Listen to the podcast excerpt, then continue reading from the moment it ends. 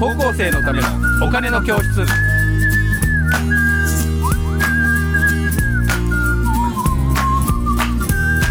はい皆さんこんにちはこんにちは。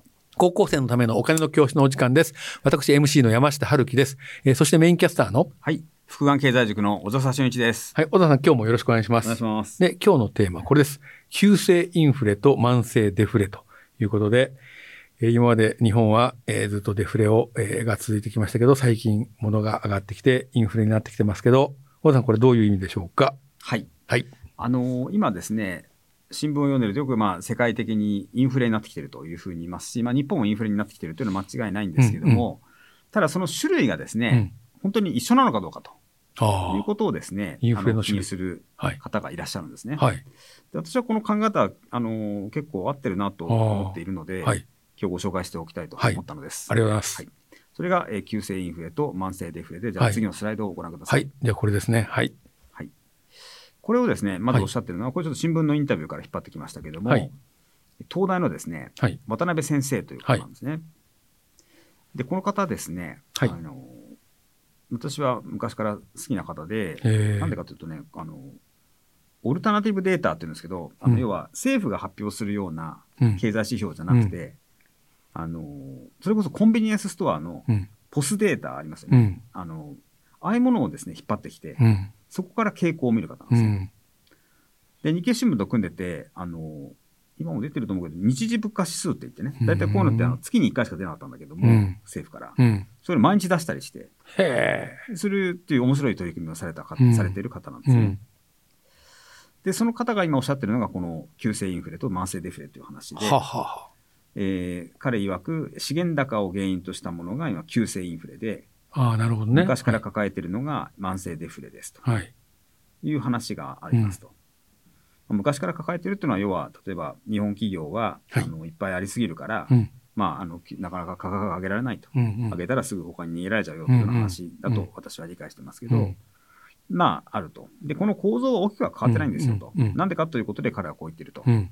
えっと、消費者物価指数の構成項目で見ると、うん要はインフレデフレを決める指数で見ると、まあ、未だに実は4割ぐらいの項目は、うんちょっとここ私も具体的に何かをあの引っ張ってきませんでしたけど、うんほとんど動いてないんですっておっしゃるんですね。ですから、あの今、あのアメリカや、えーヨーロッパがうんしているようなこう金融引き締めではです、ね解決していないんじゃないかと。だかうん。ら物価と賃金の両方を上げることが大事なんですよとなるほど。いうのが彼の論理です。うんで、小田さんはこれは、あの、この人の言ってることが割とこう、自分の考えたことに近いかなと近いですね。そうすると、今、これを最後の一行を見るとですね、今、物価が上がってるから、はい賃金が上がれば、なんとなく解決できるんじゃないかということあですか？おっしゃるとですね。だから、あなるほど上げられるかどうかっていうところにかかってくるということですね。じゃあ、企業の皆さん、賃金よろしくお願いします。あの、さっきのベンチャー企業にね、大企業が出すのもいいですけど、あの、普通にやっぱり働いてる方とかね。賃金ね、はい。全然、あの、この20年上がってないっていうところもね、結構あるみたいだから、うん確かに。まあ、それが、あの、おっしゃるように解決策なんでしょう。うんうんそうか。割とシンプルですね、そういう意味じゃ。あ、そういえばそうですね。うん。でも企業はなんか、えー、そんなんやったら潰れちゃうよとか、なんか最低賃金上げるときに、はい。あの、中小企業は、そんなに払えないよっていうところがあったじゃないですか。うんうん。だからそこの辺の問題になってくるのかな、そうすると。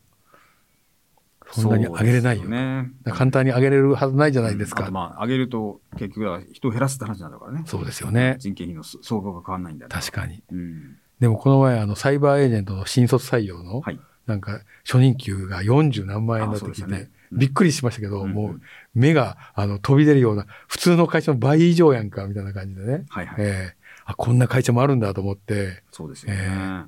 えどうやってあんな差ができるんだろうね、本当に。うーん。まあ、人によって、人によって変わるっていう時代が来た来たんですよね。来てますよね、もうね。そうですうんね。うん。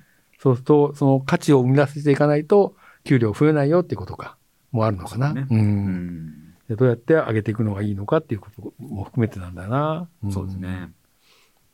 まあ、だから、あの、賃、物価が上がってしばらく経つとう、ん。賃金が上がるって言うんですよね。やっぱり企業の収益が増えるから。そうか、うんそうすると、うん今はもしかしたら、えっ、と、ちょっと物価だけ上がってるかもしれないけど、例えば冬のボーナスぐらいからだんだん上がってくるとかっていうのはあるかもしれないと。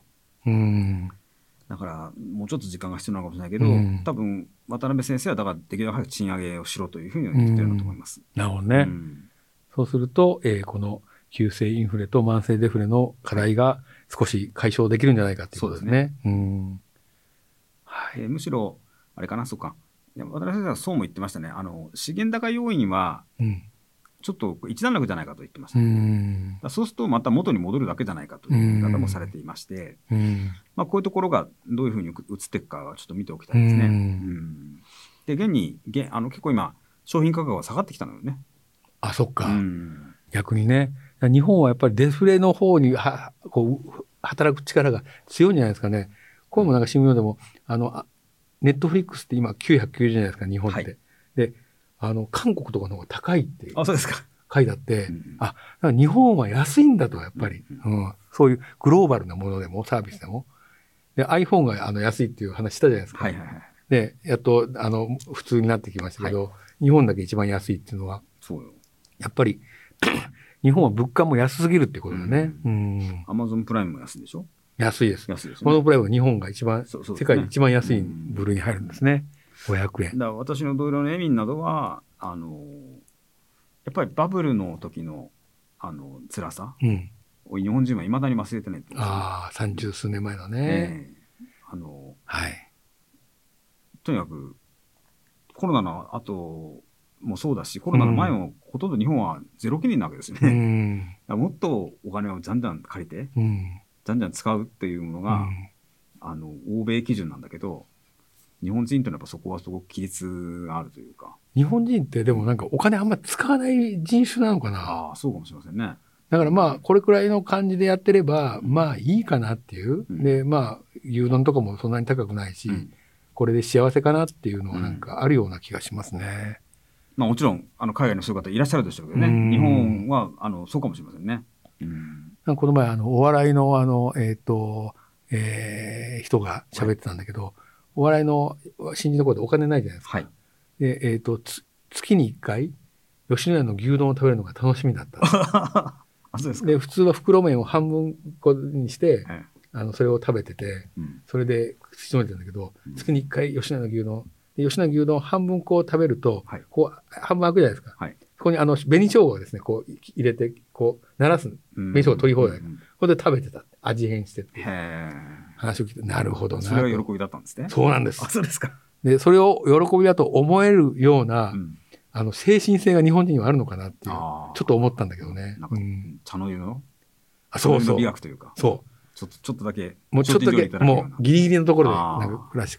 でもこれから、なんかわわかんないけど、もう ESG の最大のこ大大事なことってそういうことなんじゃないかなっていう気もします。うんうん最小限のもので楽しく暮らすみたいなね。うん工場機じゃないけど。うん。どう、どうでしょうか？いやいやいや、あの、あながちその考え方ねええ、あの、お金の教育話しててね、こんなことを言ってるのも変な話なんだ。いやいや、でもね、私の職長も言ってますよ。あの、もともと漢方薬だけだったはずなのにね、うん。いろんなお薬を飲むようになってったあそうですよねうんもっと削ることを考えていいというのは本当ですよね確かに。うん。なんか、この前アマゾンが、あの、オンライン診療で、おか、お薬を、あの、薬局から直接配送する、はいはいはいはい。なんか仕組みをやるっていうので始めたじゃないですか。あれもすごいなと思って。ああれ全体のね、薬価がこうガーッ下がっていくと、なんかね、あの、本当に、あの、保険代もすごく下がってくーるし、うんうんまあ、町場の薬局さんは勘弁してくださいっていうところもあると思うけど、ねでもそれに乗っかる薬屋さんもいるかもしれないじゃないですか。あそうですよね。そしたら別にお店とか本社どこにあってもよくて、うん実は。。うんね、うんそこから配送するわけだから、アマゾンのあれで使って。で、アマゾンはでも日本ではそれを、えっ、と、自分たちで始めずに、アマゾンメディカルとかで始めずに、うん薬一応声をかけてるっていうのがね、あ、そうなんですか？やっぱり日本に合わせてるなと思って、やあ、仁義を切ってるんですねそうなんですよやっぱそれすごいなと思いましたけど、ううんん今その話を聞いてこれを急に思い出しました。はあうん。まあ、そそうですね。あの、とにかく、あの、うん、ガーファも入ってくるし、はいえー物価と賃金両方上げる方が大事だということで、はい。賃金なんかそうね、この構造から抜けてたいかな。そうですね。まあでもこの構造があるよっていうのは知ってるとなんかいいかもしれないね。で、そうですね今この構造なんだ俺たちはっていうのを客観的に見る力って大事じゃないですか。そうですね。であ、これをどうしたら変化できるのかっていうのは大事かもしれないですね。うん。